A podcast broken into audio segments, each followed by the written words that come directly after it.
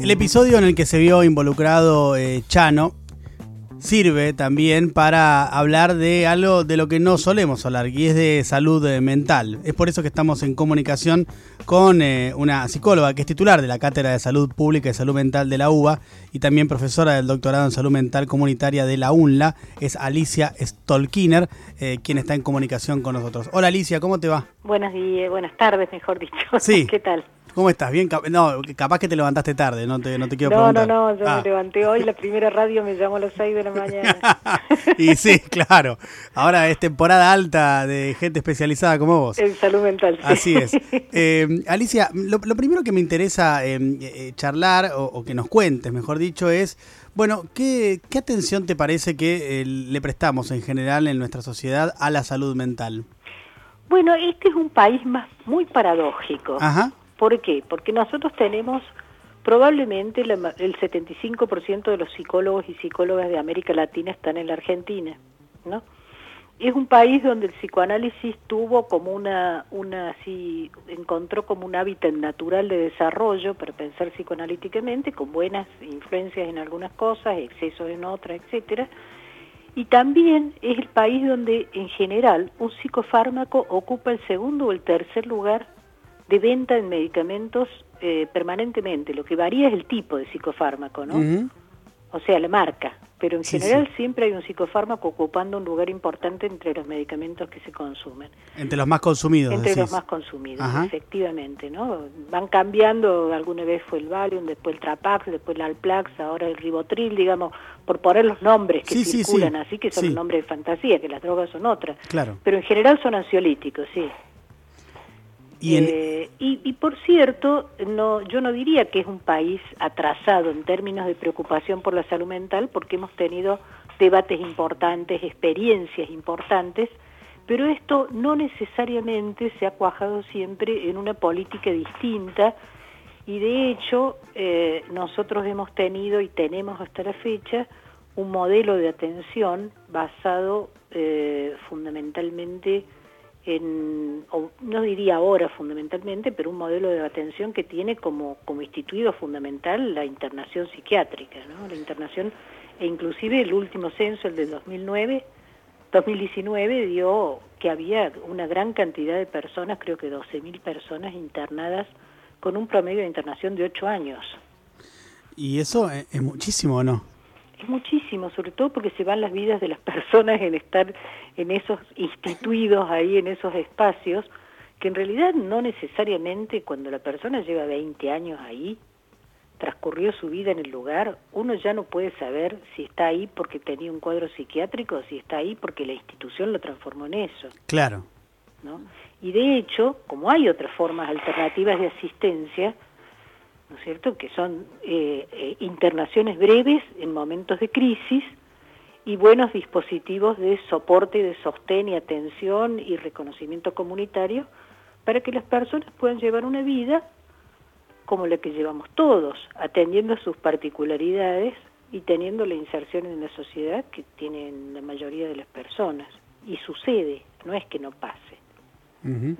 Es- no estoy hablando de algo que no pueda, que uno piense utópicamente, sino que yo trabajo con personas que hace años que viven así, Y que tienen algún eh, trastorno. que eh, tuvieron que internaciones, tuvieron, claro. tuvieron, eh, tuvieron diagnósticos.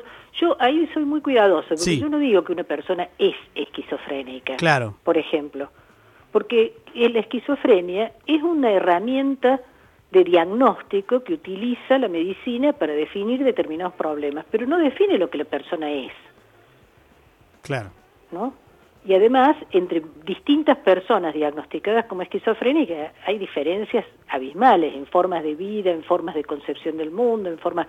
Y por ahí sintomatologías parecidas.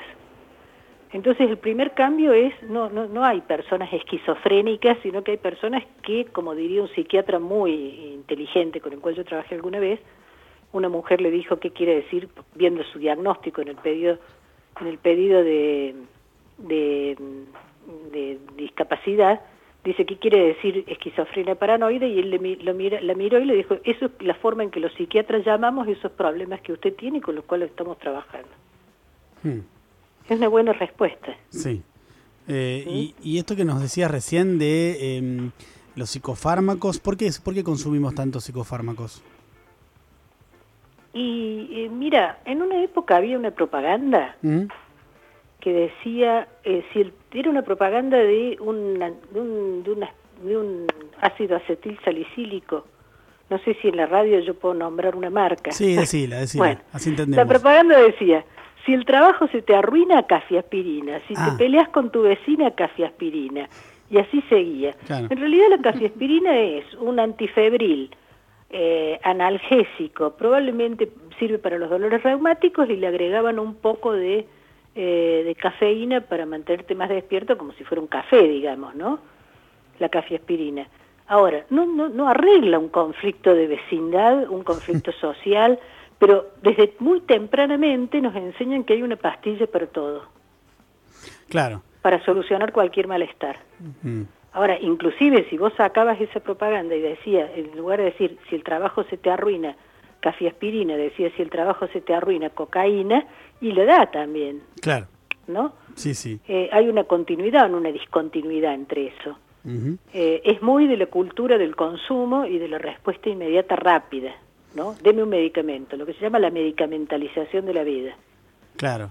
¿Y eso eh, y eso por qué? ¿Por qué se produce? Es algo es una tendencia mundial, obviamente, ¿no? Eso es mundial, surgió después de la Segunda Guerra Mundial cuando empezaron a, cuando nacieron las patentes y se empezó a configurar la industria química farmacéutica, el complejo médico industrial financiero como lo llamamos nosotros ahora.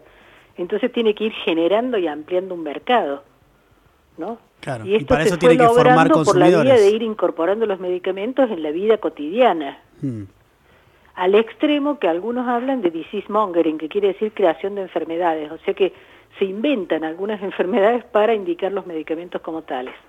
O se transforman, se consideran enfermedades procesos obvios de la vida. Mira, yo soy una persona de cierta edad, ¿no? Eh, hubo una época en que aparecieron unas gotitas, el dimaval se llamaba, unas gotitas en el campo de la pediatría, que eran unas gotas que se le daban a los bebés para calmarlos cuando lloraban mucho. ¿no? Sí. Eh, estamos hablando de un, de un, psicofármaco, ¿eh? Sí, sí, sí. Entonces, y curiosamente, en, la, en el compuesto de ese psicofármaco había un elemento que forma parte de la inyección letal. Y cuando vos leías la indicación decía que no estaba indicado el consumo para personas embarazadas, o sea que cuando eran fetos mejor no, pero apenas nacían en la nursery se lo daban para dormirlo. Y entonces eso, ¿qué es lo que vos hacías? Tenías ahí un bebé que por ahí tenía sed y lloraba. Y la madre le daba una gotita y lo calmaba. Claro. Es, es como una... Eh, o, por ejemplo tenía un dolor, un malestar. Los bebés no lloran por razones emocionales como lo entendemos nosotros, los bebés recién nacidos.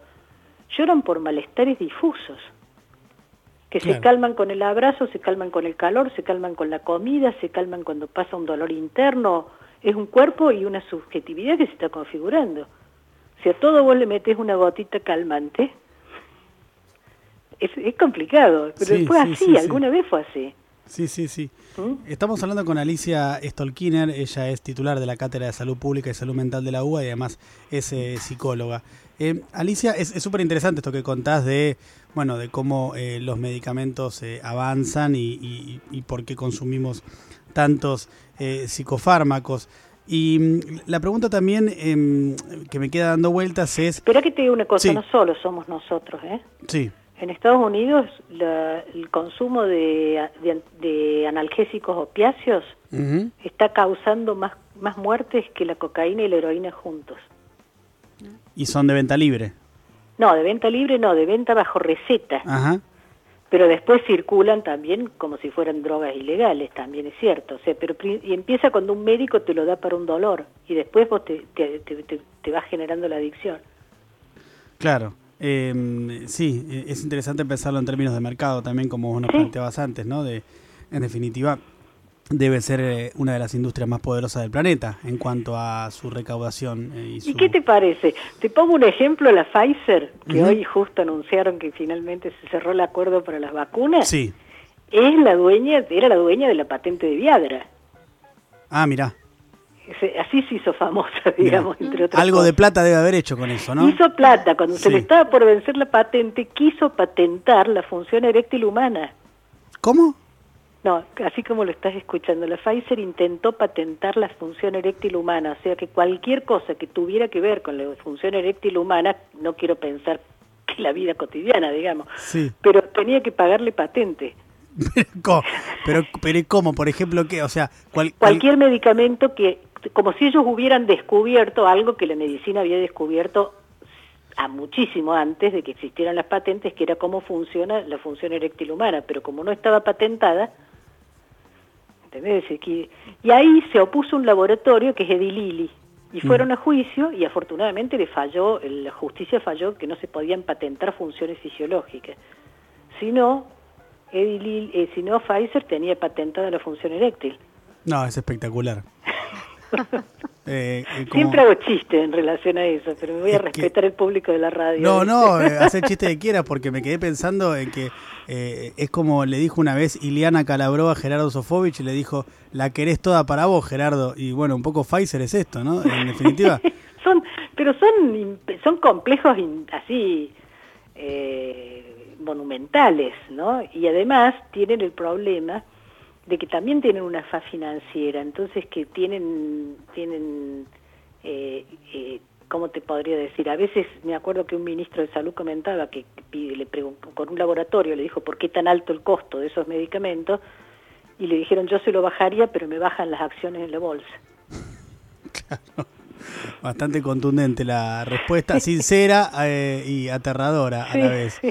Em, algo que, también pienso, eh, eh, o, que se me ocurre en base a lo que nos estás contando, Alicia, es, hay algo también en esto de que en una sociedad como la que vivimos nosotros, no me refiero a Argentina únicamente, sino una sociedad mundial, digamos, con un modelo de producción capitalista como el que tenemos y demás, hay algo de esto de Em, de la producción permanente, sistemática, eh, que nos lleva a un cansancio o a una abrumación o a estar quemados y que por eso en vez de trabajar o tratar las causas más complejas de manera colectiva e intentar, bueno, solucionarlas, recurrimos a esta respuesta eh, individual de tomar un medicamento, por ejemplo, como si fuera una solución mágica?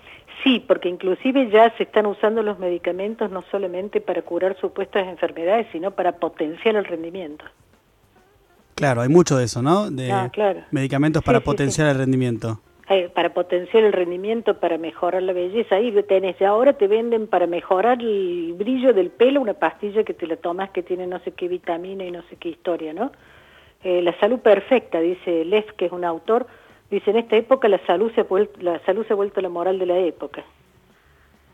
Claro. Y hay una industria paralela de medicamentos que son estas que se venden como suplementos dietarios, que son vitaminas, minerales, etcétera, que esos como se venden como suplementos dietarios, por eso en las farmacias no están vendidos en la parte de farmacia, sino en la parte de venta.